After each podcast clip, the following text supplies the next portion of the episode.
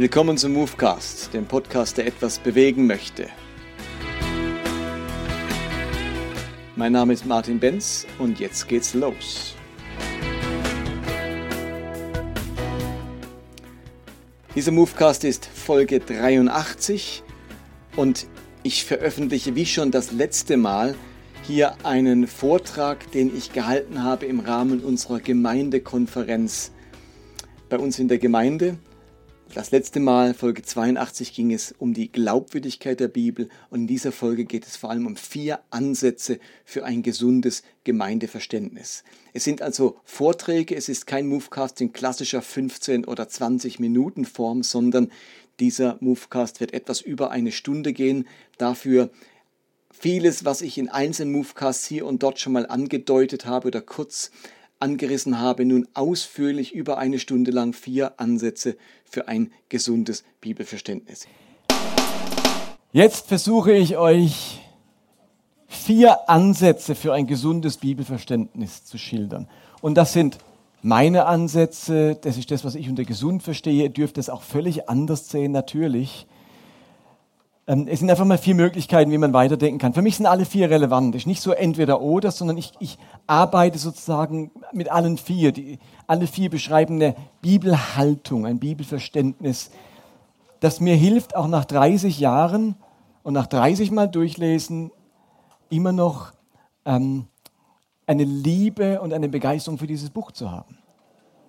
Also diese Stellen, von denen wir es gerade hatten, haben nicht dazu geführt, dass ich mich innerlich von der Bibel verabschiedet habe. Im Gegenteil. Aber es steckt auch ein, ein, ein langes Ringen damit ähm, da, oder dahinter, wie man mit dieser Bibel gut umgehen kann. Der erste Ansatz ist, Jesus ist das Wort Gottes. Also bevor wir sagen, die Bibel ist das Wort Gottes, müssen wir sagen, Jesus ist das Wort Gottes. Das ist eine eine ganz wichtige Grundlage in dieser christlichen Religion. Am Anfang des Johannesevangeliums, in diesem sogenannten Johannesprolog, steht Johannes 1, Vers 14, das Wort wurde Mensch und lebte unter uns. Also das Wort Gottes, da steht griechisch Logos.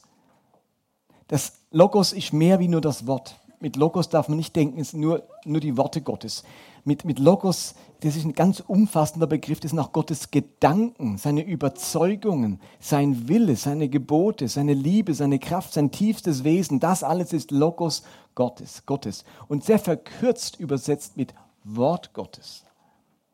Und dieser Logos Gottes, all das, was Gott ausmacht, all sein Reden, all seine Offenbarung, wird jetzt Mensch und wohnt unter uns.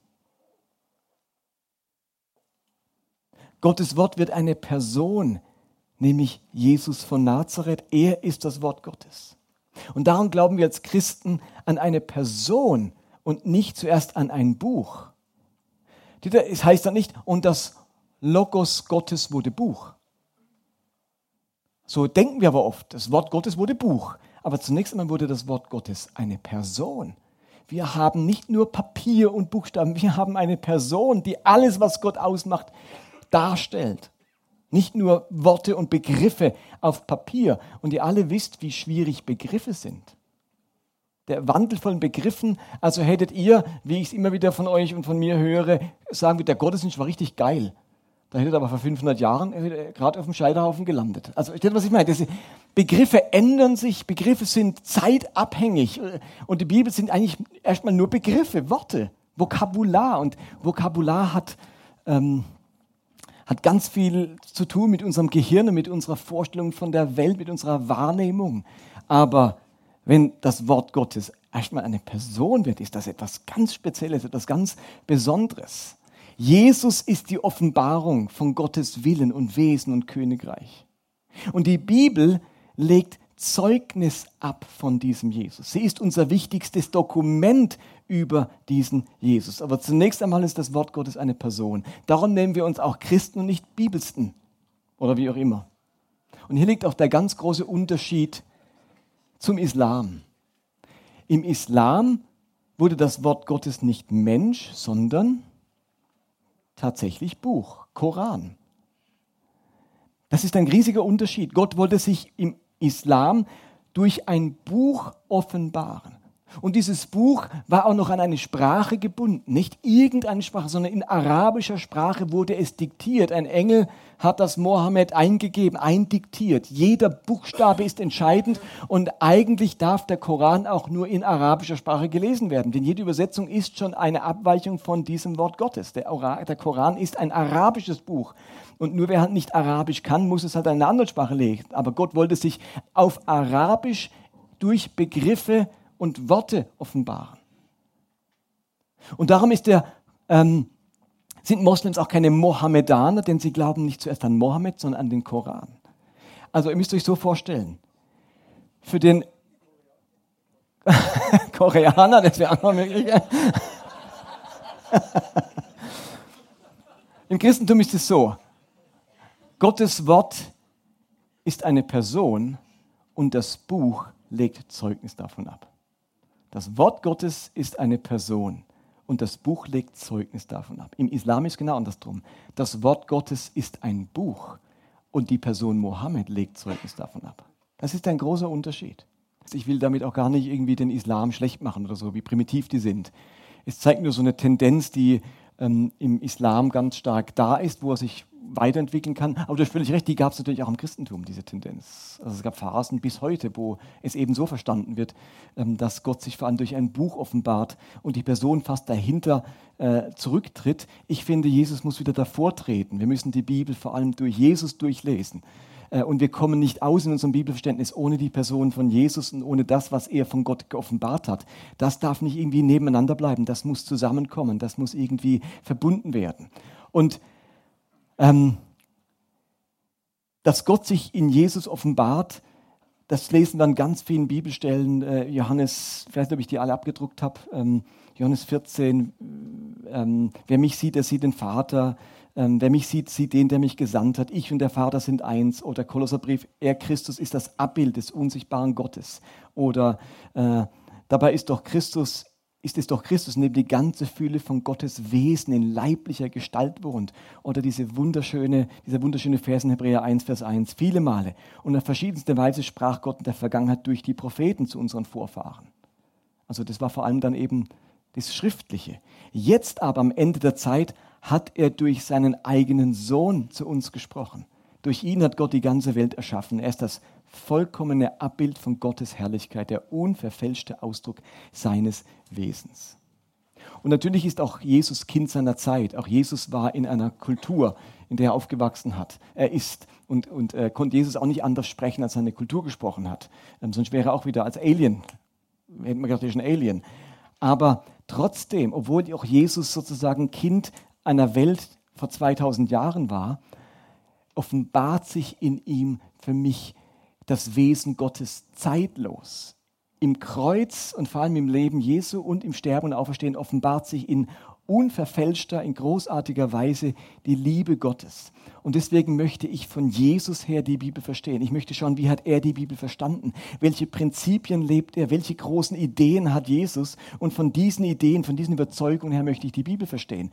Also er, er kennt alle die sogenannten Antithesen, wo Jesus in der Bergpredigt etwas zitiert aus der Torah und dann sagt, ich aber sage euch. Also es ist geschrieben, ich aber sage euch. Da tut Jesus wie etwas weiterführen oder sagt, ich, ich werfe mal meinen Blick drauf, wie ich das verstehe. Und ich möchte es an, an einem Beispiel ein bisschen ausführlicher zeigen. Und dieses Beispiel hilft mir auch bei den sonstigen gewalttätigen Stellen. Das ist nämlich jetzt auch eine gewalttätige Stelle, die Jesus interessanterweise kommentiert. Es gibt eine Stelle, wo es gewalttätig zugeht im Alten Testament und Jesus sagt da was dazu. Und so, dass man äh, sich wundert, wie Jesus darüber redet. Es geht um eine Stelle in den Königebüchern, und zwar eine Geschichte aus dem Leben von Elia, dem Propheten Elia, der nun wirklich eine große Bedeutung hat im Alten Testament und auch im Neuen Testament. Jesus ist das sozusagen der Elia, der nochmal kommen soll. Das war so eine jüdische Vorstellung, dass Elia nochmal auftritt und dass der Messias wie dein, äh, eine Wiederkunft des Elia ist. Deswegen fragen sie, bist du Elia, der nochmal kommen soll oder so irgendwie. Und gleichzeitig erinnert euch auf den Berg der Verklärung, wer erscheint denn? Mose und Elia. Mose, der so für die Torah steht und Elia, der so der vielleicht der bedeutendste der Propheten war, so für die, die ganze Welt des Alten Testaments könnte man sagen. Erscheint und huldigt Jesus.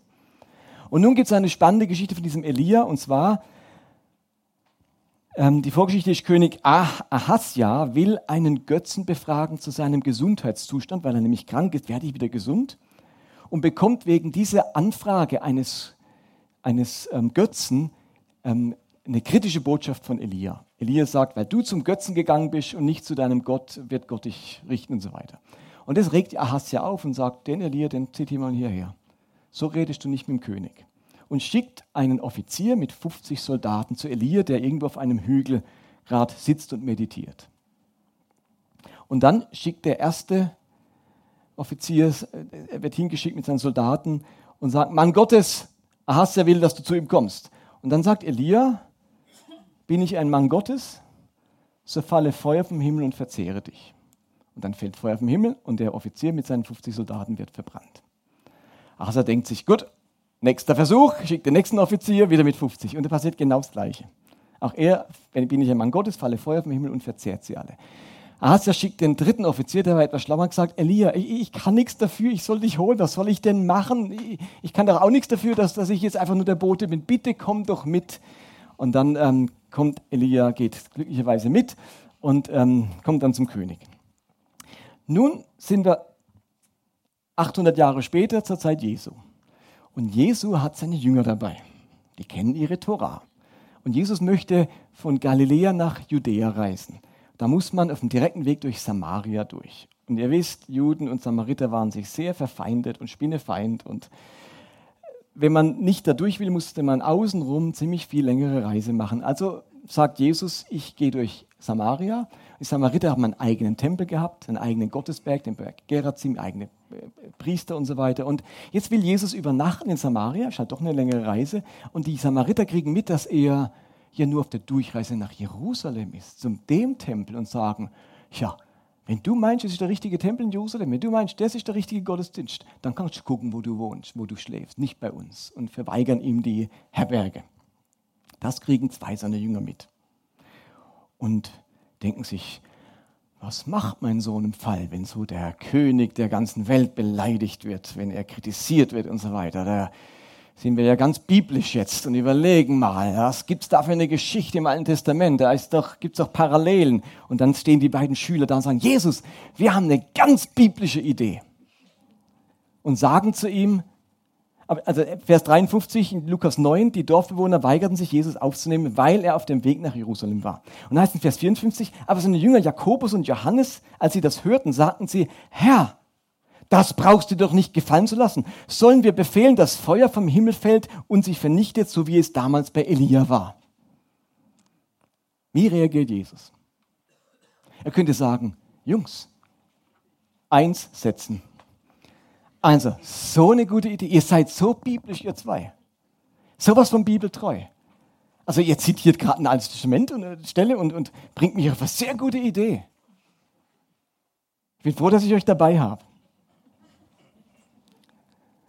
Er aber wandte sich um und ermahnte sie ernstlich und sprach, wisst ihr nicht, welches Geistes Kinder ihr seid? Denn der Sohn des Menschen ist nicht gekommen, um die Seelen der Menschen zu verderben, sondern zu erretten.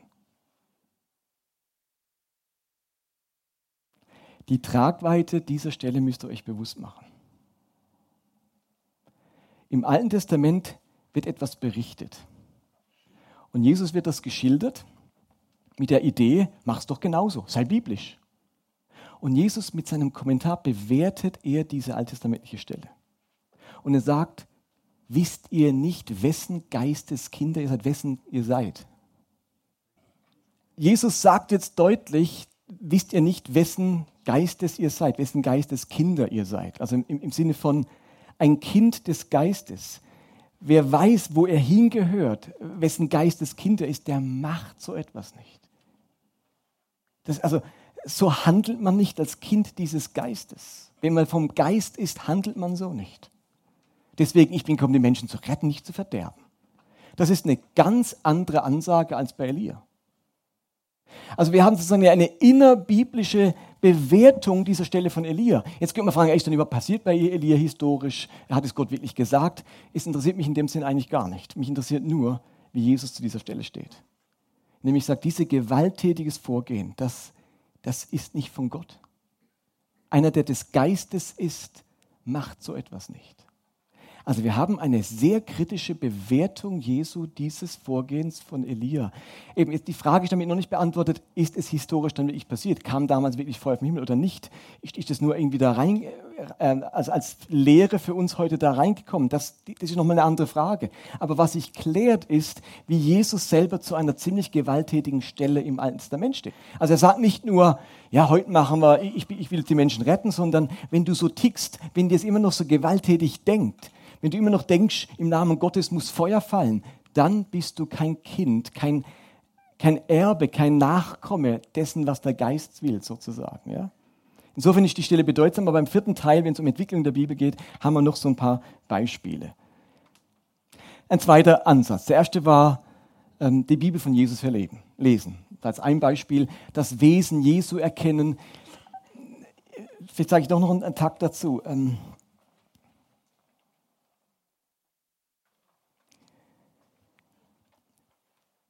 Für mich schildert Jesus mit seinen Reden, mit seinem Handeln ganz viel himmlische Prinzipien. Wenn ich es mal, ich will es mal so formulieren, Jesus offenbart für mich die Ethik des Himmels. Mit Ethik meine ich, wie der Himmel tickt, welche ethischen Prinzipien der Himmel hat. Also ein ethisches Prinzip wäre, ähm, liebe deinen Nächsten nicht einfach nur so, sondern wie dich selbst. Oder was du willst, dass dir die Menschen tun, das tu ihnen auch. Das sind für mich so große Leitlinien, die Jesus bringt die nicht alle von Jesus stammen, also manche stammen auch aus dem Alten Testament, aber Jesus personifiziert so die ganz großen himmlischen Leitlinien. Und diese großen Leitlinien halte ich für unglaublich wichtig, dass man die erfasst, dass man die aus dem Gesamtbild Jesu herausarbeitet. Und es sind da nicht 100, es sind so ein paar wenige Leitlinien. Und im Alten Testament ist etwas ganz Interessantes passiert. Es gab eine Entwicklung weg von diesen großen Leitgedanken hin zu der sogenannten Kasuistik, also den ganz vielen kleinen Geboten. Euch ist bewusst, in der Tora hat es 613 Gebote und Verbote. Zum Sabbat gibt es 1517 Gebote, zusätzlich zu denen vom Alten Testament. Und die Idee vom Judentum war, je mehr Gebote, je mehr Moral, desto mehr sind wir auf der sicheren Seite, Gott gehorsam zu sein. Beim Sabbat müsst ihr euch so klar machen, vielleicht habe ich es schon mal in der Predigt erwähnt, ich erwähne das an so vielen Stellen, dass ich das nicht mehr weiß. Ähm, da dürft ihr mich auch stoppen, wenn ihr alles schon mal gehört habt. Aber für den Juden war der Sabbat die Krone der Schöpfung, nicht der Mensch. Weil der Mensch wurde am sechsten Tag geschaffen, aber am siebten Tag hat Gott den Sabbat gemacht. Und darum war der Sabbat die Krone der Schöpfung. Die Idee dahinter ist, wenn noch nach dem Menschen noch mal was kommt, wo Gott macht und wo ihm ganz wichtig ist, dann ist das das Wichtigste. Und darum ist der Mensch für den Sabbat da. Kennt ihr die Stelle bei Jesus, wo er was macht? Sie sagen, wo Jesus sagt, der, nicht der Mensch ist für den Sabbat da, der Sabbat ist für den Menschen da. Da dreht er etwas rum, weil, weil das wie die Idee vom Sabbat ist entartet über all die Jahrhunderte. Aber der Sabbat war das Aller, Allerwichtigste für die, für die Juden. Das war die Krone der Schöpfung. Deswegen hat man auf alle Fälle den Sabbat gehalten. Also wenn du den Sabbat nicht hältst, dann ist deine ganze Gottesverehrung nichts wert. Die zeigt sich an deinem Umgang dem Sabbat. Und das Zweite war am Umgang mit Essen. Also sprich den Reinheitsgeboten, den Speisegeboten. Und genau in diesen beiden Punkten geht Jesus radikal einen anderen Weg und provoziert sie gerade, um deutlich zu machen, ihr seid auf dem Holzweg, es geht nicht darum, den Sabbat auf alle Fälle zu halten und am Schluss noch Böses zu tun oder die Eltern zu vernachlässigen oder den Kranken, nur damit ich den Sabbat heile. Da ist diese 19 Jahre verkrüppelt, also eine Frau, die ist seit 19 Jahren verkrüppelt. Und Jesus trifft sie am Sabbat in der Synagoge. Und es sagen die Pharisäer zu Recht, er heilt sie dann am Sabbat und heilen war verboten am Sabbat, es sei denn, es handelt sich um Lebensgefahr. Aber wer 19 Jahre verkrüppelt ist, ist es nicht gerade in Lebensgefahr. Und dann sagen die Pharisäer zu Recht, es hätte da auch noch einen Tag warten können. Also was macht denn ein Tag bei 19 Jahren? Und was macht Jesus? Er sagt nicht, da habt ihr jetzt ehrlich gesagt recht, da habe ich jetzt ein bisschen arg provoziert. Nein, er wollte ein Zeichen setzen. Nicht der Mensch ist für den Sabbat da, sondern der Sabbat muss für den Menschen da sein. Also da gibt es ein großes Prinzip und aufgrund dieses Prinzips deuten wir die Welt und, und, und deuten wir Gehorsam für Gott. Und ähm, wenn man jetzt 613 Gebote hat und nochmal 1500 Sabbatgebote und so weiter, dann kannst du als Jude kannst du irgendwann schwummrig werden und sagst, Huh, so viele Gebote, ich, ich komme gar nicht mehr draus. Um was geht's eigentlich? Was ist eigentlich wichtig?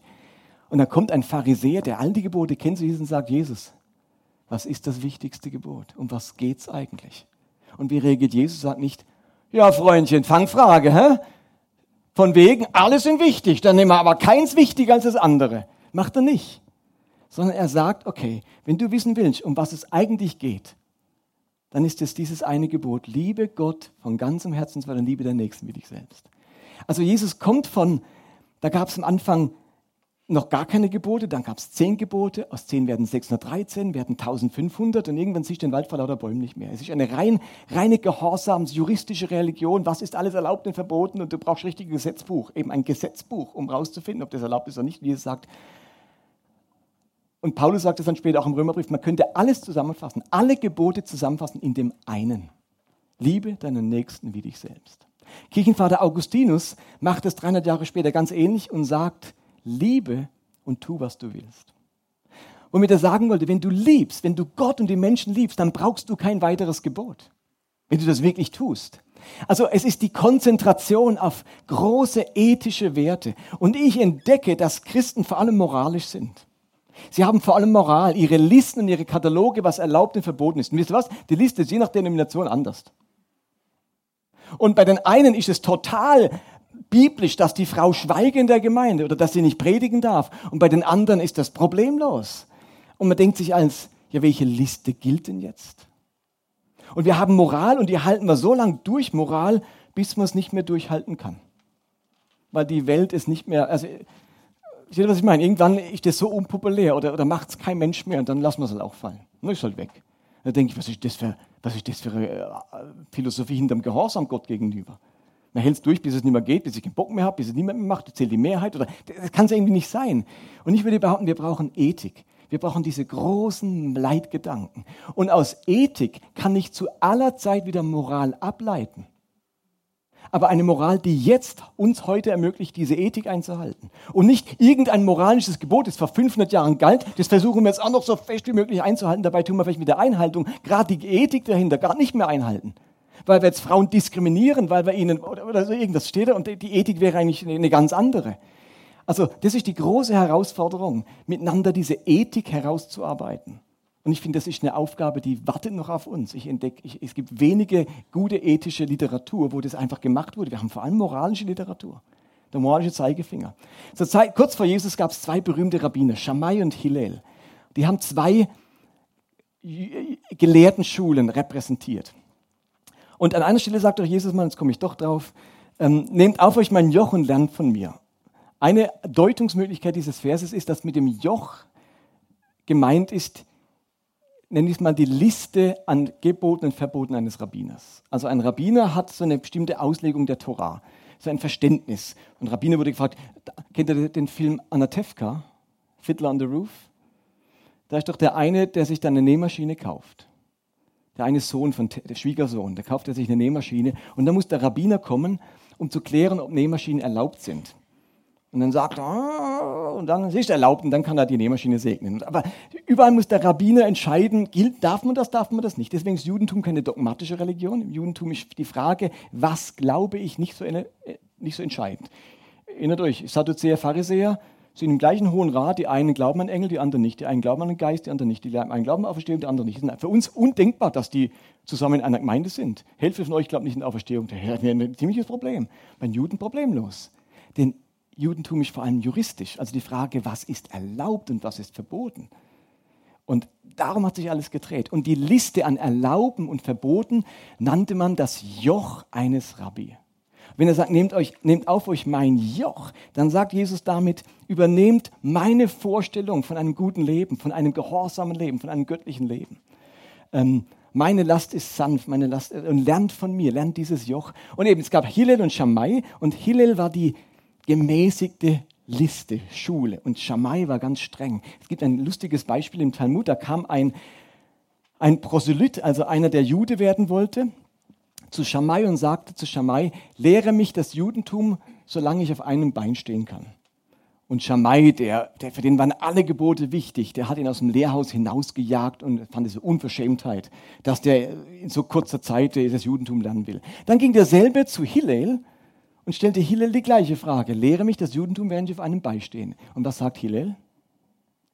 Was du willst, dass dir die Menschen äh, nicht, wenn du, was du nicht willst, dass dir die Menschen tun, das tu ihnen auch nicht. Das ist die ganze Torah und, und das ganze, äh, die ganzen Propheten.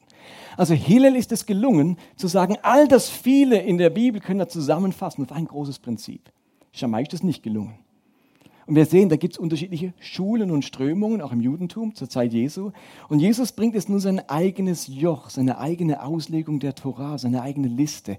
Und wir merken dann an verschiedenen Stellen, ähm, wie Jesus tickt, welche Werte und Gedanken des Himmels er hier auf diese Erde bringt. Und das wird dann weiter ausgebaut, auch von Paulus in seinen Briefen, wird dann konkret angewandt in strittigen Fragen wie Götzenopferfleisch essen oder andere Themen, wo man versucht, diese himmlischen Prinzipien anzuwenden und interessanterweise zu unterschiedlichen Ergebnissen kommt. Also im Apostelkonzil war Götzenopferfleisch, werden von den 613 Geboten alle wegstrichen bis auf vier. Die Heiden müssen nur noch vier Gebote halten. Unter anderem kein ersticktes, also nicht geschächtetes Fleisch zu essen. Und kein Götzenopferfleisch. Apostolisches Konzil ist das noch Konsens. Wir und der Heilige Geist haben beschlossen. Vier Gebote. Jetzt gehe ich in den Korintherbrief, ein paar Jahrzehnte später. Was schreibt Paulus da? Du kannst Götzenopferfleisch essen, natürlich kannst du es essen. Guck einfach, dass du niemand Anstoß bereitest. Und wenn, dann ist es einfach privat daheim, aber nicht öffentlich. Aber Götzenopfer, was ist denn das Problem? Gibt gar keine Götzen, ist einfach Fleisch. Also merkt ihr, im Apostelkonzil ist schon mal eine Wahnsinnsentwicklung. Man befreit sich für die Heiden von ganz viel moralischem Ballast und reduziert zu vier, die damals ganz wichtig waren, als die Gemeinden noch so gemischt waren mit, mit vielen Juden drin. Und beim Korintherbrief, auch im Römer 14 dann, ähm, merkt man, jetzt ist das gar nicht mehr so problematisch. Jetzt kann man auch Götzenopferfleisch essen. Also wir haben da, da kommen wir eben noch nachher noch drauf, eine Entwicklung innerhalb der Bibel, wo man merkt, sie wenden himmlische Ethik an. Aber je nach Kontext sieht das, wird das anders ausgelebt, um diese himmlische Ethik umzusetzen. Wie diese Ethik aussieht, da könnte man noch mal ein ganzes Wochenende miteinander verbringen. Ähm, da habe ich die letzten Jahre auch in meiner Windert-Gemeinde damit verbracht, durch viele Predigtreihen und so weiter versuchen, diese Ethik herauszuarbeiten. Ähm, und das finde ich äußerst spannend. Äh, den Weg können wir ja auch, diese Reise in den nächsten Jahren mal äh, miteinander gehen. Okay, gut. Zweitens, seid ihr noch da? Ich gebe ein bisschen Gas, das merkt ihr, aber ihr hört gut zu. Die zweite Idee ist, für einen gesunden Umgang mit der Bibel zu sagen, die Bibel ist der Grundton eines Akkordes. Was meine ich damit? Für unseren Glauben ist die Bibel von zentraler Bedeutung. Aber die Bibel ist nicht das einzig Wichtige für unseren Glauben. Ist euch bewusst, dass die ersten Christen ihren Glauben lebten ganz ohne Bibel, ohne Neues Testament vor allem? Also scheinbar war es möglich, Christ zu sein und du hast noch gar kein Neues Testament gehabt. Also es geht, irgendwie geht's, an Jesus zu glauben, ihm nachzufolgen, auch wenn man noch gar keine Bibel hat.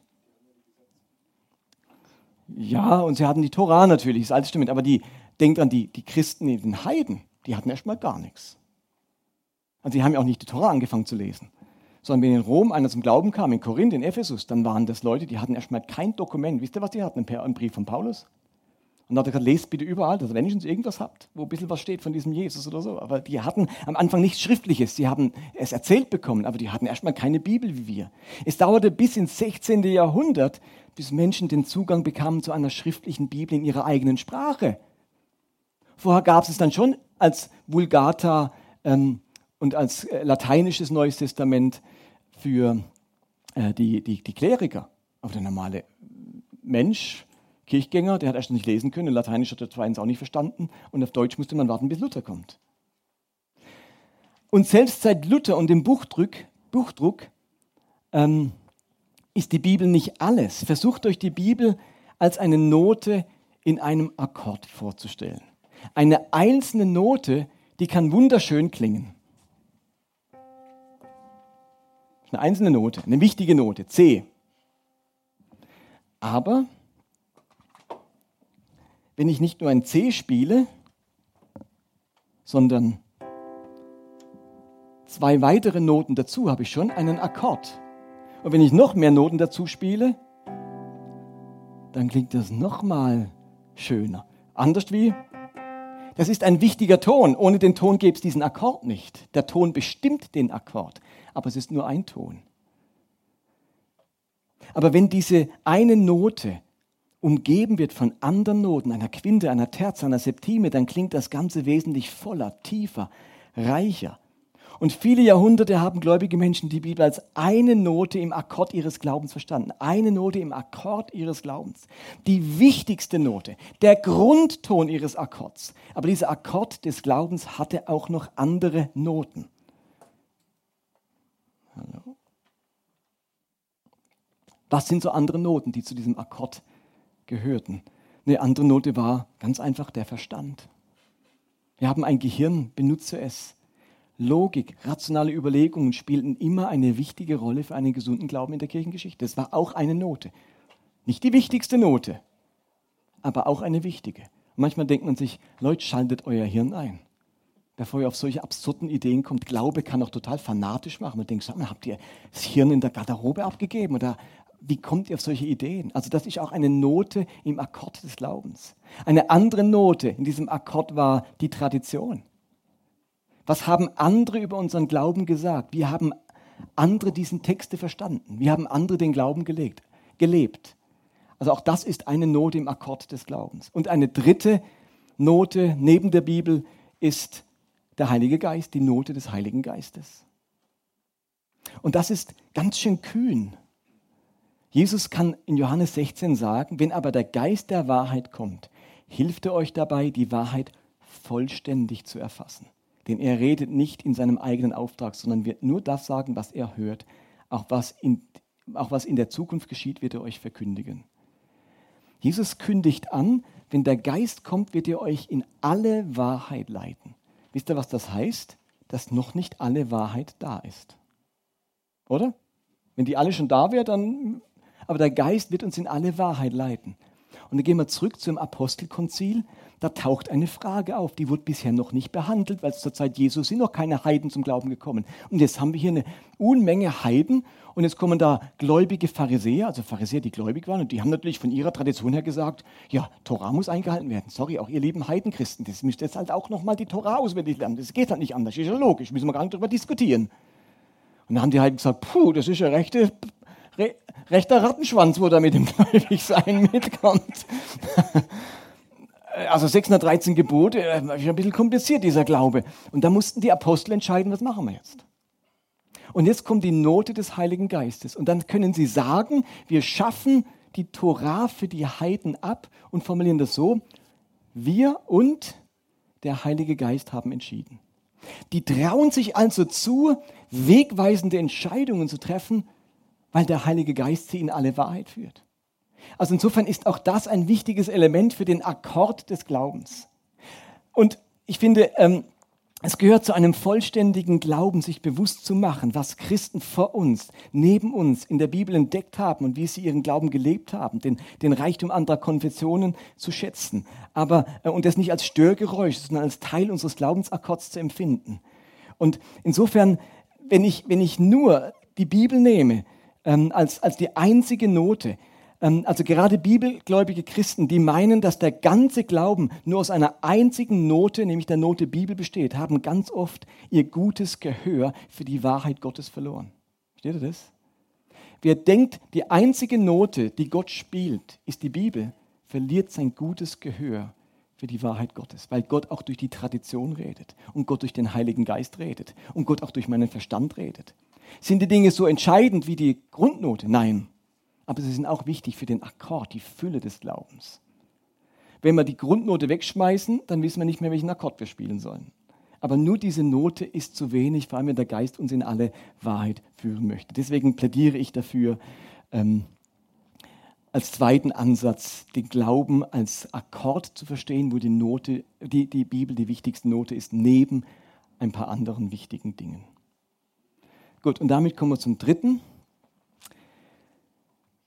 Jetzt geht es dann immer heißer. Das Dritte, was hilft, ist zu unterscheiden zwischen wissenschaftlich-historischer Wahrheit und dichterischer Wahrheit. Das ist eine ganz wichtige Unterscheidung. Ich würde sagen, unsere moderne Welt hat sich so entwickelt, dass wir eine sehr eingeschränkte Vorstellung davon haben, was, wann etwas wahr ist. Wann ist etwas wahr? Unsere menschliche Existenz, die ist ja geprägt von den unterschiedlichsten Erfahrungen. Leidenschaft, Kämpfe, Liebe, Hass, Rache, Furcht, Mut, Hoffnung, Ängste, Enttäuschung und so weiter. Das sind alles Realitäten unserer menschlichen Existenz. Und schon immer haben Menschen Sprache benutzt, um diese Realitäten und ihre Auswirkungen zu beschreiben. Wie haben sie das gemacht? Sie haben das ausgedrückt, diese Erfahrungen durch Geschichten, Symbole, Mythen und Metaphern. Und diese Geschichten, diese Metapher, die wurden immer wieder weitererzählt, um die Bedeutung menschlicher Erfahrungen zu vermitteln. Väter haben das ihren Söhnen erzählt, Großväter haben diese Geschichten ihren Enkeln erzählt, Lehrer ihren Schülern, Könige ihren Untertanen und so weiter. Nehmt zum Beispiel den Satz, das ist eine schwierige Entscheidung, denn zwei Herzen schlagen in meiner Brust. Verstehen wir sofort, was der Mensch meint welche Erfahrung er damit beschreibt. Ist das wahr, was er sagt? Es ist wahr und nicht wahr. Es ist wahr, er erlebt es so, dass er sich nicht entscheiden kann. Und er fasst, er formuliert diese Lebenserfahrung in Begriffe und sagt, zwei Herzen schlagen in meiner Brust. Aber Andreas, wenn du mit dem ein EKG machst, dann hast du nicht zwei Herzen, die du findest, den würde ich auch nicht sagen, jetzt hören Sie mal auf, Sie haben keine zwei Herzen in Ihrer Brust. So ein Quatsch. Also was soll denn das? Wie soll denn das gehen? Und wenn das eine Herz aufhört, dann schlägt das andere noch weiter. Und äh, wie geht es der Blutkreislauf mit zwei Herzen? Also so ein Quatsch. Reden Sie kein Quatsch. Und wird sagen, ich rede kein Quatsch. Zwei Herzen schlagen in meiner Brust. Denn er redet nicht von wissenschaftlicher Wahrheit. Es ist dichterische Wahrheit. Versteht ihr, was ich meine? Ist das jetzt wahr oder ist es gelogen? Das ist gar nicht die Frage. Es ist eine andere Art der Wahrheit. Ähm, jemand, der ein Kind bekommen hat, hat mal in einer SMS geschrieben, äh, ähm, nee, bevor ich das erwähne, stellt euch vor, jemand würde in 2000 Jahren unsere Zivilisation ausgraben und würde eine alte Radioaufnahme finden. Das ist so eines der wenigen Dinge, die er von unserer Zivilisation findet. Und er hört er das an, da war das Bayern 1 Nachrichten. Dieses Dokument findet er. Und dann hört er, wenn er Bayern 1 anhört, am Ende oh, Sonnenaufgang 6.25 Uhr, Sonnenuntergang 20.13 Uhr. Und ich würde sagen, die Leute in Erlangen, in Bayern vor 2000 Jahren haben wirklich noch geglaubt, die Sonne geht auf und die Sonne geht unter. Das Weltbild von denen. Also versteht ihr, was ich meine? Weil er nicht versteht, dass jeder Radiosprecher, der sagt Sonnenaufgang, nicht glaubt, dass die Sonne aufgeht, sondern das ist eine Metapher für, wenn, der, wenn die Sonne am Himmel erscheint, also wenn unsere Erde sich gedreht hat. Er sagt nicht im Radio, was eigentlich korrekt wäre, Rotation der Erde so, dass die Sonne sichtbar wird um sechs. Das macht er nicht. Wenn er sagt, Mensch, sag doch einfach Sonnenaufgang. Aber es ist eigentlich unwahr. Aber es ist eine Metapher und jeder weiß, dass das stimmt, dass die Sonne dann aufgeht, obwohl die Sonne nicht aufgeht. Also Dinge können wahr sein, obwohl sie falsch sind, weil es um dichterische Wahrheit geht oder um eine metaphorische Wahrheit und um wissenschaftliche Wahrheit. Und das ist eine wichtige Unterscheidung. Oder jemand eben bekommt, sein Kind wird geboren und das Erste, was er nach der Geburt sagt, ist, es wäre, als wäre die Sonne in seinem Herzen aufgegangen. Oder wir sind eine Kirche, die das Leben zum Blühen bringt. Das sind alles Metapher. Ist die Sonne wirklich in seinem Herz aufgegangen und steht nicht mehr am Himmel jetzt? Nein, die Sonne hat weiter den Tag erhellt und trotzdem ist sie in seinem Herzen aufgegangen. Und genau deswegen brauchen wir Dichtung, Geschichten, Bilder, Verse, Metaphern und Sprachfiguren. Sie helfen uns, die Wahrheit eines Ereignisses oder eines Moments zu artikulieren, die nicht nur durch bloße Fakten ausgedrückt werden können. Diese Art der symbolischen, bildhaften Sprache nenne ich jetzt einfach mal dichterische oder poetische Wahrheit. Und es ist etwas, geschichtlich etwas passiert.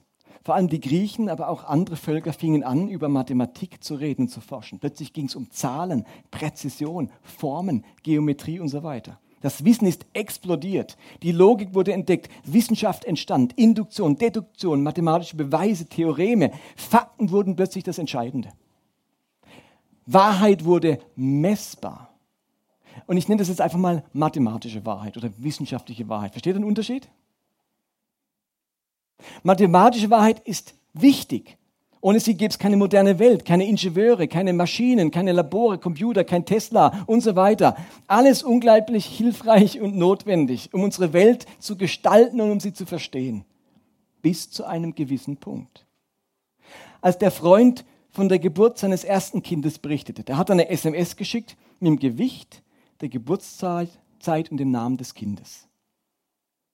Aber als er sagte, die Sonne sei in seinem Herzen aufgegangen, was hat er da gemacht? Er hat von Fakten zur Metapher gewechselt. 3600 Gramm, 12.30 Uhr geboren. Versteht ihr was? Das sind Fakten. Messbar, Wissenschaft. Die Sonne ist mir im Herzen aufgegangen, ist Metapher. Beides ist Wahrheit. Aber unterschiedliche Arten von Wahrheit. Und warum hat er gewechselt? Weil mathematische Wahrheit begrenzt ist. Man kann mit mathematischer Wahrheit nicht alles ausdrücken. Sie ist nicht tief genug, voll genug, breit genug und weise genug für die fundamentalen emotionalen Realitäten, mit denen wir es zu tun haben und die wir ausdrücken möchten. Sie versagt darin zu beschreiben, wie es sich anfühlt, wenn man sein Kind zum ersten Mal im Arm hält. Also dein Kind zuerst mal im Arm gehalten hast, wie war das?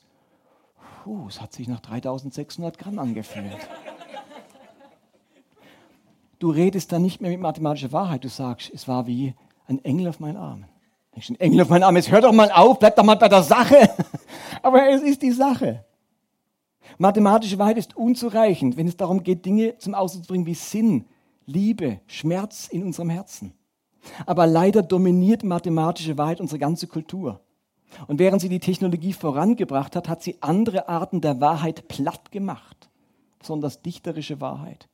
Und leider ist das auch der Kirche irgendwie unterlaufen. Sie hat, sie hat sich immer stärker darum bemüht zu beweisen, dass die Bibel mithalten kann mit mathematischer Wahrheit. Sie ist eingestiegen in das Spiel um Fakten und muss jetzt nach deren Regeln spielen. Wer die Bibel vor allem als wörtliche Wahrheit sieht, die objektive Wahrheit, reine Fakten, die absolute Wahrheit, die Betriebsanleitung, dann ist das der Versuch zu beweisen, dass die Bibel beim Mathematikspiel mithalten kann.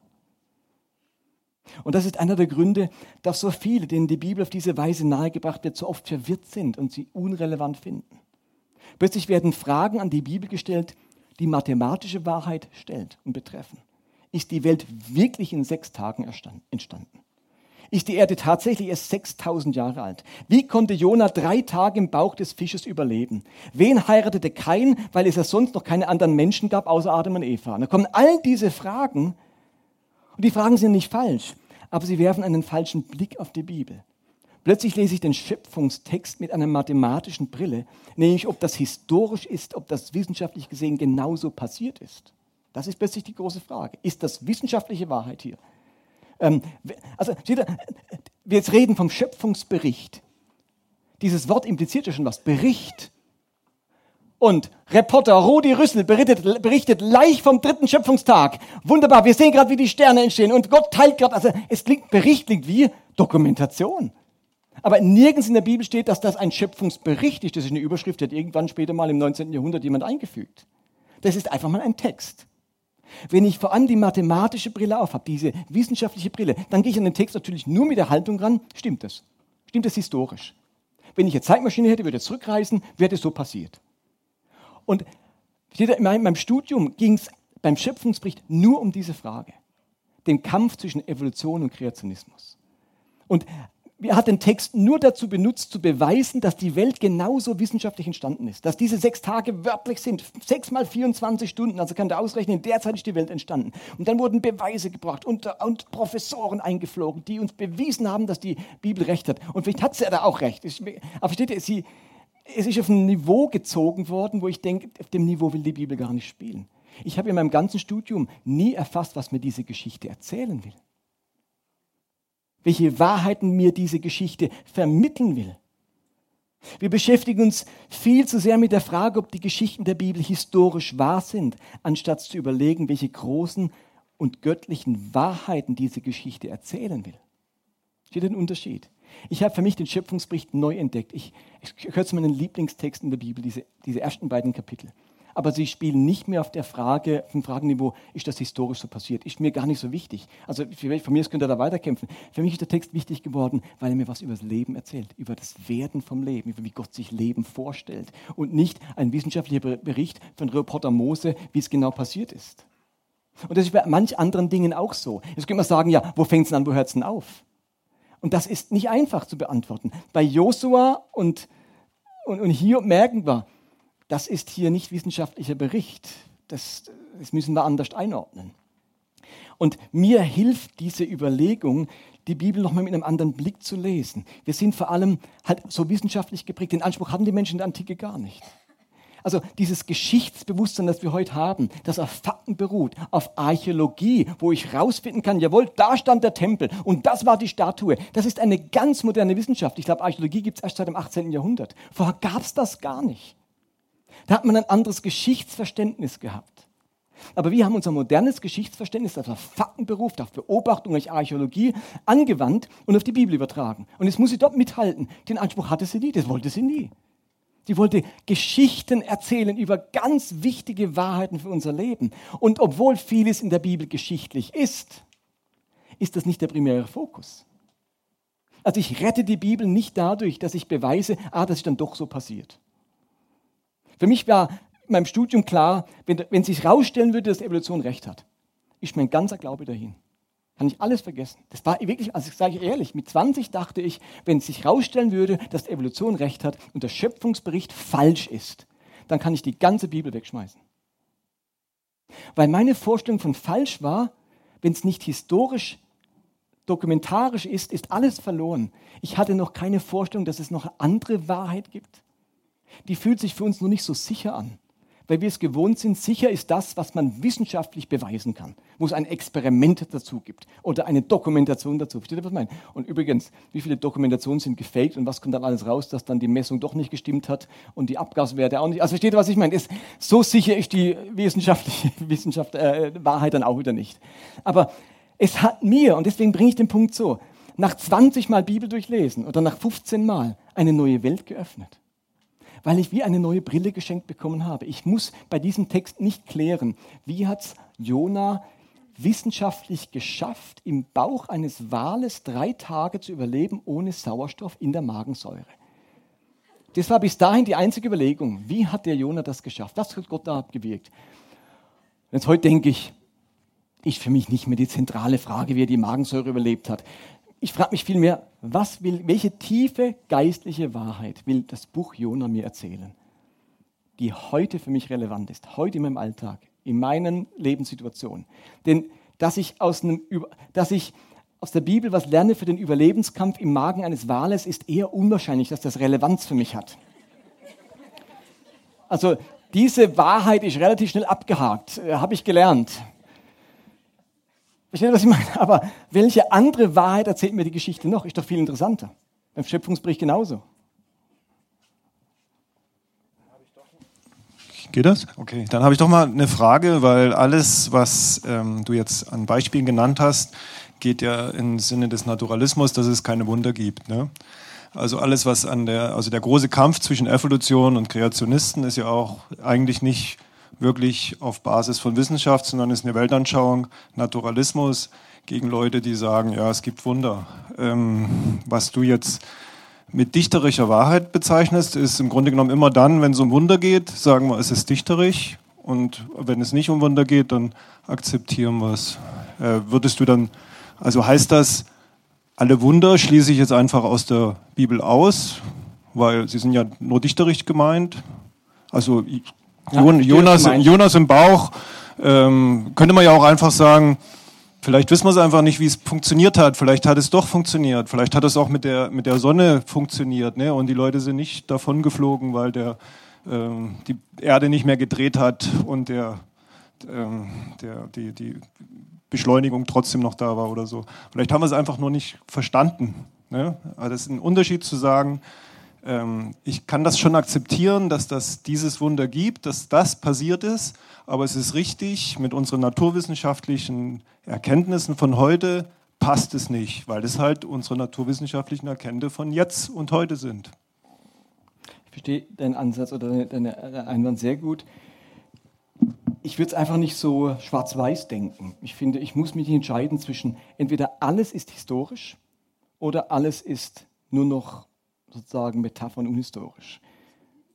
Stimmt, aber es ist auch beliebig. Also, also Entscheidungen musst du immer treffen. Für mich ist einfach keine Option zu sagen, ich glaube, dass alles historisch ist, weil dann müsste ich eben auch glauben, dass die Erde eine Scheibe ist. Also irgendwo hat jetzt tatsächlich die Wissenschaft mir gezeigt, dass dieser Text nicht so sein kann. Die Erde hat keine Säulen, sie hat sie auch nie gehabt. Oder ich müsste dann sagen, irgendwann hat es mal gehabt und dann hat zwischendurch Gott die Erde nochmal rumgebogen. Das wäre ja Quatsch. Aber die, die, Konsequenz ist nicht, dass ich sage, auch auf der anderen Seite ist dann nichts mehr historisch. Und es gibt keine Wunder mehr. Ich glaube nach wie vor an die Wunder Jesu, ähm, die er vollbringt. Für mich ist deswegen nicht ausgeschlossen, dass, dass Dinge die Naturgesetze überschreiten können. Aber für mich ist der Fokus nicht der, ich muss bei all diesen Texten klären, ob es wirklich wahr ist. Ich merke, es gibt noch ein, eine zweite Wahrheit dahinter. Und wenn ich mit der ersten Wahrheit nicht klarkomme, der wissenschaftlichen, dann ist mir das, dieser Text nicht verloren gegangen, sondern ich habe dann immer noch eine andere Ebene, wo ich an den Text rangehen kann. Aber bisher war es so, die andere Ebene kann ich nur anschauen, wenn die erste Ebene bewiesen ist. Seht ihr, was ich meine? Also erst wenn bewiesen ist, dass es historisch ist, hat er überhaupt noch was zu sagen auf der anderen Ebene. Und ich sage mir heute, ähm, ich nehme das auseinander. Selbst wenn es rauskäme, dass die Schöpfung, der Schöpfungsbericht nicht stimmt, hat mich, ist dieser Text immer noch ein wertvoller, kostbarer, göttlicher Text, der mir was zu sagen hat. Und bisher war es bei mir so, wenn sich herausstellen würde, der Schöpfungsbericht ist unhistorisch, dann verliert er seinen ganzen Wert. Dann ist nämlich erstunken und erlogen. Und diese, ähm, diesen Zusammenhang löse ich auf. Aber ich gehe nicht so weit, dass ich sage, überall, wo was kommt, wo nicht mein Kopf rein will, ähm, kann es nicht sein. Das wäre das andere Extrem. Wie man das löst, das ist, das ist sicher anspruchsvoll. Aber das ist das Problem mit Bibelverständnis. Wenn man es nicht anspruchsvoll will, macht man es sich einfach. Und dann landet man bei radikalen Haltungen wie alles ist wörtlich oder alles ist historisch oder nix ist, alle nichts ist historisch, naturalistisch, gibt keine Wunder. Ähm, dann ist es nicht mehr anspruchsvoll. Dann habe ich einfach so eine 0815-Lösung, für die ich mich entschieden habe. Es bleibt anspruchsvoll, ich muss Entscheidungen treffen. Deswegen haben die beim Apostelkonzil gerungen, deswegen gab es Streit weil, weil es anspruchsvoll ist. Und deswegen muss Paulus Briefe schreiben, weil sie dann wieder übertrieben haben. Und jetzt haben sie dann einfach Götzenopferfleisch gegessen, egal ob einer dabei war oder nicht. Und dann sagt Paulus, halt, so war es nicht gemeint, der geht jetzt wieder zu weit. Es ist ein ständiges Ringen. Aber es ein für einmal abzuhaken, ähm, da tut man sich und der Bibel keinen Gefallen, würde ich einfach sagen. Äh, ich möchte euch noch was vorlesen zu dem Thema dichterische Wahrheit, wovon Peter stammt, ähm, aus seinem Blog. Und er heißt Wahr oder erfunden was man von Karius und Baktus und die Bibel und der, in die Bibel lernen kann. Über die Bibel lernen kann. Peter schreibt, meine Kinder haben im Kindergarten die Geschichte von Karius und Baktus gehört. Die Auswirkungen waren sehr positiv. Bis heute putzen sie recht gewissenhaft die Zähne. Und niemand kommt auf die Idee, die Geschichte als erfunden und daher gar nicht wahr zu bezeichnen oder umgekehrt zu behaupten, man müsse das buchstäblich so glauben, wie es geschrieben steht. Kinder denken nun mal in Geschichten. Und Karius und Baktus ist eine Geschichte, die ihnen eine wichtige Wahrheit nahebringt. Mit wissenschaftlichen Studien zur Dentalhygiene hingegen kann man Vorschulkinder nicht sehr motivieren. Kürzlich hat mich das Thema Schöpfung und Wissenschaft wieder beschäftigt. Der Streit zwischen fundamentalistischen Atheisten und fundamentalistischen Christen über die biblische Urgeschichte kommt mir vor wie ein Streit über Karius und Baktus. Natürlich ist dieser Text von Menschen und für Menschen in einer vorwissenschaftlichen Zeit geschrieben, in der es überhaupt nur Geschichten, Mythen gab, mit denen man die Welt erklärte. Vermutlich nicht einmal so sehr die Frage, wie genau alles entstanden ist und was früher war oder nicht war, sondern eine Beschreibung dessen, wie die Welt hier und jetzt ist und wie man in ihr richtig lebt.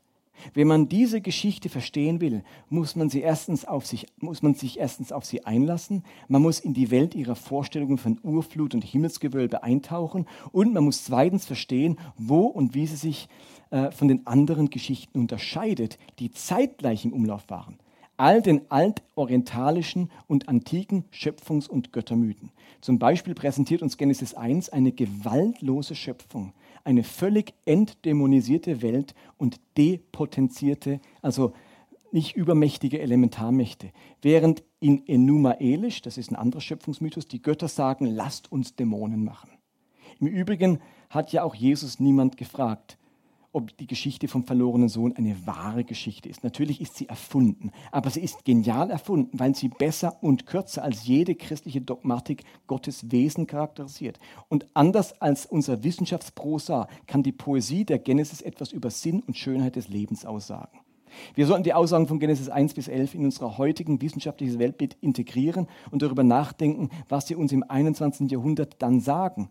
Der Psychologe James Hillman hat die modernen Mythen des Materialismus, Positivismus und wie auch immer dafür kritisiert, dass sie Menschen weder Hoffnung noch Halt und Geborgenheit vermitteln können. Hillmann möchte deshalb aus therapeutischen Gründen wieder zurück zu Göttern, Geistern und Seelenwanderung. Die biblische Schöpfungsgeschichte stützt, wieder das, stützt weder das eine noch das andere Extrem und ist eingebettet in eine bunte Überlieferung, die von Herzen, die von Gottes Handeln in der Geschichte und in konkreter menschlicher Erfahrung spricht, schreibt Peter Aschoff. Ähm, da greift er die Idee von dichterischer Wahrheit und wissenschaftlicher Wahrheit auf und sagt, Beides ist wichtig. Äh, aber es ist anspruchsvoll. Okay, und jetzt kommen wir zum letzten Punkt. Das vierte und für mich spannendste, ich hätte es nicht aufhalten sollen bis zum Schluss, ist, dass es in der Bibel offensichtlich Entwicklung gibt.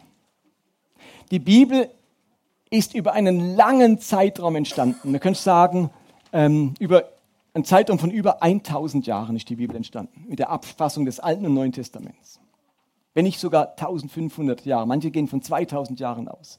Ein langer Zeitraum. Und ich habe es vorhin schon gesagt, egal wie Gott es anpackt, er hat immer ein Problem, weil für die einen ist es zu altmodisch und für die anderen ist es zu modern. Je nachdem, wie es Gott macht, in dem Moment, wo man sich offenbart, ist man schon veraltet. Seht ihr, was ich meine?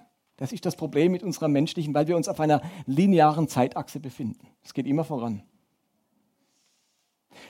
Und ich empfinde, dass wir Menschen uns in einem Entwicklungsprozess befinden. Wenn ich es ganz primitiv aus oder einfach ausdrücke, von primitiv zu zivilisiert, von kulturlos zu kultiviert, von ungebildet zu ausgebildet, von barbarisch zu humanistisch. Wir leben auf einer anderen Bewusstseinsstufe als vor 3000 Jahren, ist uns allen bewusst. Und dass wir heute auch Rückschläge erleben in unzivilisiertes, barbarisches, das erleben wir auch immer wieder. ist also nicht so, dass unsere Entwicklung uns alle nur veredelt hat. Wir haben diese Rückfälle in ganz anarchische, barbarische Zeiten. Müssen wir nur ans Dritte Reich denken ähm, in unserem eigenen Land. Damals dachte man, Blitze seien Wutausbrüche der Götter. Heute wissen wir, es sind elektronische Entladungen. Damals dachte man, die Sterne seien Götter. Heute wissen wir, es sind Planeten oder Sonnen. Damals dachte man, Missbildungen bei der Geburt seien eine Strafe Gottes. Heute weiß man, dass es genetische, hormonelle oder medizinische Ursachen hat. Damals dachte man, die Welt wäre eine Scheibe. Heute wissen wir, sie ist rund. Damals dachte man, die Sonne dreht sich um die Erde. Heute wissen wir, es ist andersrum. Wir sind auf einer anderen Bewusstseinserkenntnisstufe wie heute wie damals. Bewusstsein, Erkenntnis, Kultur, Menschheitsreife entwickeln sich von Anbeginn der Welt an.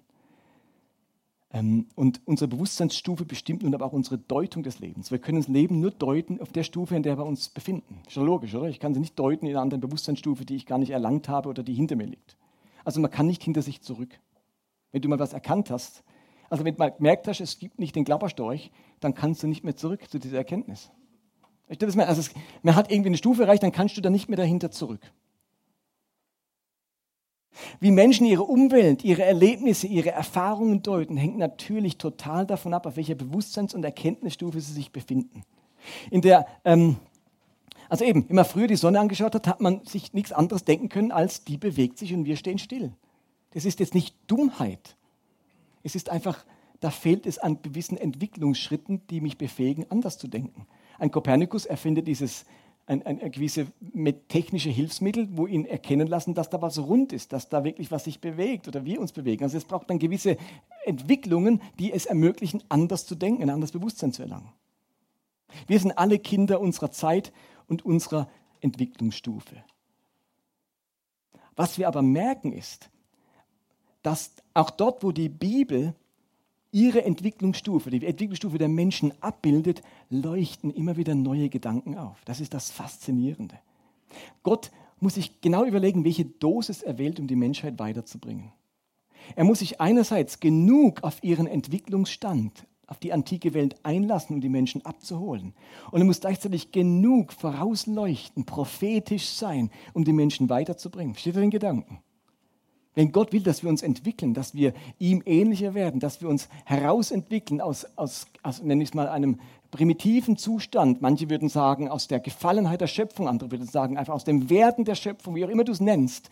Aber es ist Entwicklung da, die Gott fördern möchte. Und da leuchten neue Ideen auf. Wer kann es viele Gebote im Alten lesen, wo man denkt, also wie primitiv ist das hier, was da steht? Und, und dann merkt man aber, da leuchten auch andere Gebote auf. Finde ich es auch so primitiv und barbarisch. Ähm, wie wir es vorhin bei den Mosestellen hatten, mit dem, äh, dass Gott sich freut, Böses zu tun, wenn in, in, den gleichen Büchern steht, dass man sich um Witwen und Waisen kümmern soll und das fällt nicht bis an den Rand ab Erden. Ist dann nicht mehr so barbarisch, sondern ist eine Wahnsinnsentwicklung hin zu Sozialdiakonie, zu sozialem Denken. Finden wir es immer noch brutal und unmenschlich, ähm, das habe ich gerade gesagt, ähm, oder unbarmherzig, dass Menschen aus der Sklaverei befreit werden sollen, wie das ganze Buch Exodus beschreibt. Eine großartige Geschichte, eines der ersten Bücher, das sich mit Sklavenbefreiung beschäftigt. Das ist auch Exodus, neben all den schwierigen Stellen, die da stehen. Und so weiter. Da könnte ich jetzt ganz viele Beispiele bringen. Also in der Bibel ist auch darauf angelegt, uns abzuholen in unserer Welt, die, die Menschen damals und sie weiterzuführen. Und wir haben jetzt die Problematik, dass für uns seit 2000 Jahren nichts mehr geschrieben ist. Wir haben nur noch die Welt, die gar nicht mehr zu uns passt. Und müssen deswegen eine enorme Übersetzungsarbeit leisten. Weil das man nennt es den garstigen Graben zwischen uns und der Welt der Bibel. Wo einfach, da können wir nicht zurück. Das heißt es aber nicht, dass der Großteil der Bibel wertlos ist und nur die Stellen wichtig sind, die uns weiterbringen. Es braucht die anderen Stellen, um überhaupt zu erkennen, was für Entwicklung stattfindet. Also ich brauche schwierige Stellen oder primitive Stellen, damit die Stellen, die weiter sind, überhaupt sichtbar werden. Versteht ihr, was ich meine? Also es braucht die Darstellung der Entwicklung. Und wenn ich Entwicklung zeigen will, dann ähm, muss ich die ganze Bandbreite der Entwicklung darstellen, nicht nur, wo man landen will. Dass wir in Entwicklungsstufen uns befinden, zeigt mir immer meine Tochter. Meine Tochter entwickelt sich in ihren Malkünsten. Man wird nicht geboren und kann malen. Es passiert doch, dass man 50 wird und kann immer noch nicht malen, aber das ist was anderes. Aber steht, wenn ich meiner einjährigen Tochter einen Stift gebe und Papier, wisst ihr, was passiert? Das Papier wird gegessen der Stift wird gelutscht. Da wird noch gar nichts gemalt. Und irgendwann gibt es nur Kritzelkratzel. Semea malt einfach nur ähm, mit einem schwarzen Stift einfach nur Fläche. Und Emuna sagt jetzt, vorgestern waren wir nämlich hier, und dann hat sie so Kritzelkratzel, und dann sagt Emuna, Mensch, Ma, äh, Semea, du malst ein Delfin, wunderschön, es ist ein Delfin. Denke, sie kann schon Dinge erkennen, äh, äh, ist eine andere Entwicklungsstufe wie Semea, die machen nur Kritzelkratzel. Und jetzt hat Emuna angefangen, Menschen zu malen. Das geht am Anfang ja gar nicht. Ich, überleg dich mal, man, man, sieht einen Mensch, man weiß, dass ein Mensch einen Kopf hat und Ohren und eine Nase und Arme, die bewege ich dann, da weiß ich, die, meine Arme halten sie fest und nehmen sie an der Hand und ich habe Beine und einen Bauch und da landet das Essen und den Bauch muss man reiben, wenn man Bauchweh hat, das weiß sie alles. Aber was ihr dann gelingt, auf Papier zu bringen, in ihrer Entwicklungsstufe, wisst ihr, wie das aussieht? So. Man nennt das Kopffüßler. Ein Kopf und zwei Füße. Und ich denke, Hallo Emuna, bist du nicht ganz sauber? Ich habe auch noch Arme. Hallo. Ich habe einen Bauch. Da einfach, also das ist schon weiterentwickelt. Ich habe noch, ich habe ich hab eins abgedruckt. Da ist wirklich nur Kopf und zwei Striche dran. Kopffüßler. Das ist eine Entwicklungsstufe bei der Kindheit. Sie sehen, dass man Arme und alles hat, aber ihre Fähigkeit, das, was sie wahrnehmen, auf Papier zu bringen, darzustellen, geht in dem Alter nicht anders wie nur Kopf und zwei Füße. Lügt meine Tochter jetzt? Sag ich zu ihnen, sag, sage ich zu Emuna, das ist gelogen. Das ist nicht die Wahrheit. Ich habe nicht nur Kopf und Füße. Natürlich mache ich das nicht. Sondern ich nehme in Kauf, dass eine Dreijährige nicht anders ihren Papa malen kann. Auch wenn der Großteil seiner Gliedmaßen fehlt. Ja. Ich würde dir sagen, das sind die. Genau. Ich würde sagen, das bist du aber Papa, da fehlt nichts. Also ich will damit nur deutlich machen, dass in einer gewissen Entwicklungsstufe meine Wahrnehmung der Welt nicht anders dargestellt werden kann, als sie es macht. Deswegen übertrage ich es auf die Menschheit und sage, in der Bibel sind viele Kopffüßler-Gemälde. Seht ihr, was ich damit meine? Es ist die totale Wahrheit, aber anders kann man nicht darüber sprechen, anders kann man es nicht beschreiben, als in, in der Entwicklungsphase eines Kopffüßlers. Ich will sogar was ganz Wichtiges draus rausziehen aus dem Bild. Weil sie hat nämlich erkannt, dass die Beziehung die, läuft über den Kopf, man weiß mit wissenschaftlich ganz viel, dass die drüber abläuft, dann kann man eigentlich erkennen, was ihr wichtig ist und in, in was sie gerade lebt. Und jetzt sind wir am spannenden Punkt, genau das, was du sagst, Klaus. Wir lesen die Stellen und denken, wie furchtbar sind denn die? Wie primitiv sind denn die? Wie falsch sind denn die? Dabei können wir aus diesen Stellen unglaublich Kostbares herausarbeiten. Und das meine ich mit, ähm, äh, de- den Bibelstellen, wo sich auch bei mir entwickelt hat. Da gibt es Stellen, die habe ich einfach mal genommen und sage, so sehe ich aus. Das ist die Wahrheit, so ist es. Und irgendwann habe ich mir dann eingestanden, dass was die Bibel hier beschreibt, doch nicht so korrekt ist, nenne ich es mal. Versteht ihr, was ich meine? Und da hat man sich gedacht, okay, erstunken und erlogen alles in der Bibel. Nein, das, das darf nicht die Konsequenz sein, sondern was lerne ich vom Kopffüßlerbild? Also was lerne ich aus der Geschichte, die, die etwas beschreibt, wo wissenschaftlich vielleicht nicht korrekt ist oder wo wir heute weiter sind, aber die Geschichte erzählt mir trotzdem etwas. Ich lerne daraus, dass was erkannt wurde, nämlich dass Beziehung wichtig ist, oder ich habe was anderes erkannt, ähm, wo die Menschheit bisher nicht erkannt hatte. Und da wird die Bibel unglaublich kostbar, weil ich denke, das ist ja der Hammer. Dieses alte Buch zeigt Entwicklungen auf. Ohne die wären wir eben nirgendwo. Wir wären nicht an dem Punkt, wo wir heute sind, ohne diese Entwicklungen, die die Bibel vorantreibt, aber die natürlich auch noch Kopffüßlerbilder sind. Heute können wir die Bilder besser malen, aber was, was, was sind wir denn stolz drauf? Wir sind heute auch 2000 Jahre älter, weißt du, was ich meine? Also ich, ich sage doch meinem Kind nicht, die schmeiße ich alle weg, die Bilder. Die sind mir nichts wert. Sie sind mir erst was wert, wenn sie ähm, fotografisch gemalt sind. Wenn sie genauso aussehen wie ich. Natürlich ist mir dieses Bild ungeheuer kostbar. Das ist eingeordnet. Ich habe einen ganzen Ordner mit solchen Bildern. Und meine Tochter zeige ich da, indem ich es wieder loche und da reinmache, dem Papa ist das Bild ganz kostbar. Seht ihr, was ich meine? Diese Bibel ist mir kostbar, auch wenn die Bilder, wenn ich heute 2000 Jahre weiter bin. Und jetzt, wenn wir noch Zeit hätten, was wir nicht haben, können wir in den Workshop verlegen, würde ich euch ganz viele Beispiele zeigen, wo wir diese Entwicklung vorfinden. Wo wir sagen, dieser Text redet ähm, von diesem Thema so und 100 Jahre später oder, im nächsten Buch redet man schon so und bei Jesus reden wir schon so drüber. Das ist nicht dasselbe. Da hat sich was entwickelt. Und es gilt nicht mehr, was damals galt. Das leben wir nicht mehr so. Auge um Auge, Zahn um Zahn zum Beispiel. Das ist ein, ein kleiner Streiflicht. Das lebt heute niemand mehr so.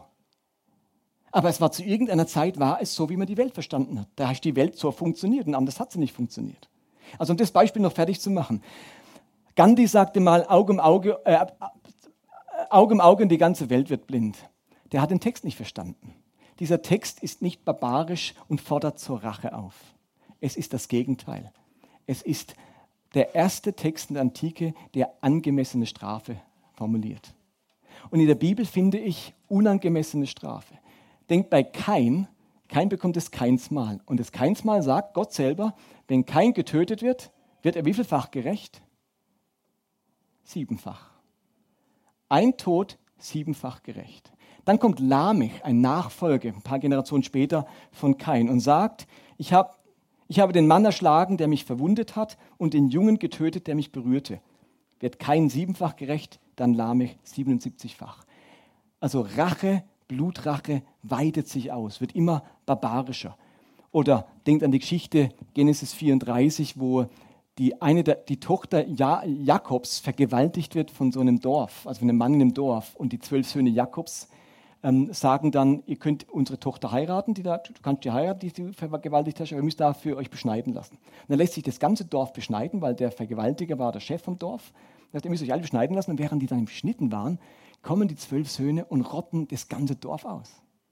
Also die Rache war für eine Vergewaltigung ein ganzes Dorf ausrotten.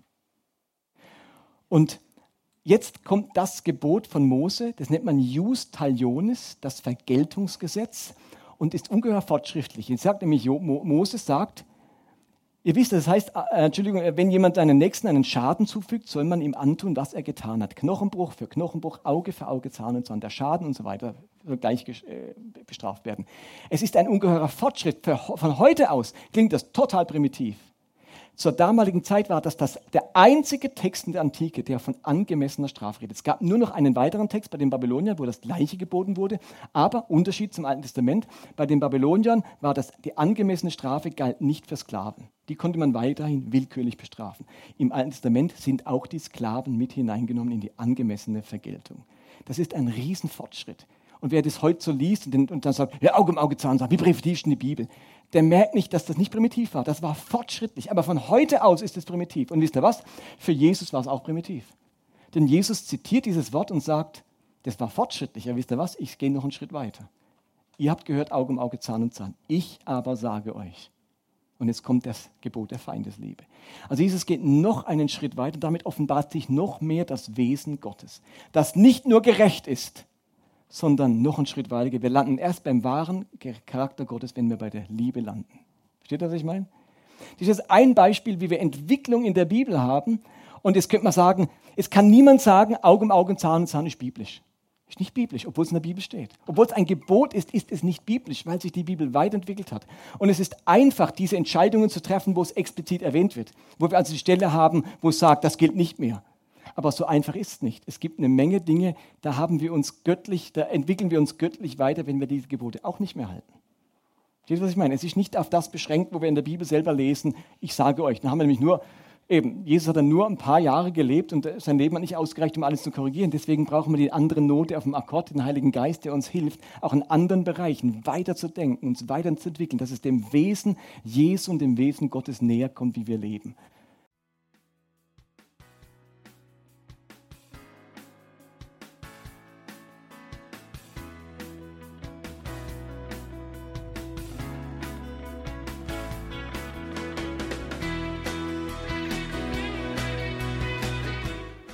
Das war Movecast 83. Vielen Dank fürs Dabeisein, fürs Zuhören und ich freue mich auf das nächste Mal, wenn es dann einen weiteren Teil unserer Gemeindekonferenz hier als Podcast gibt. Macht's gut, be blessed, bis zum nächsten Mal. Bye bye.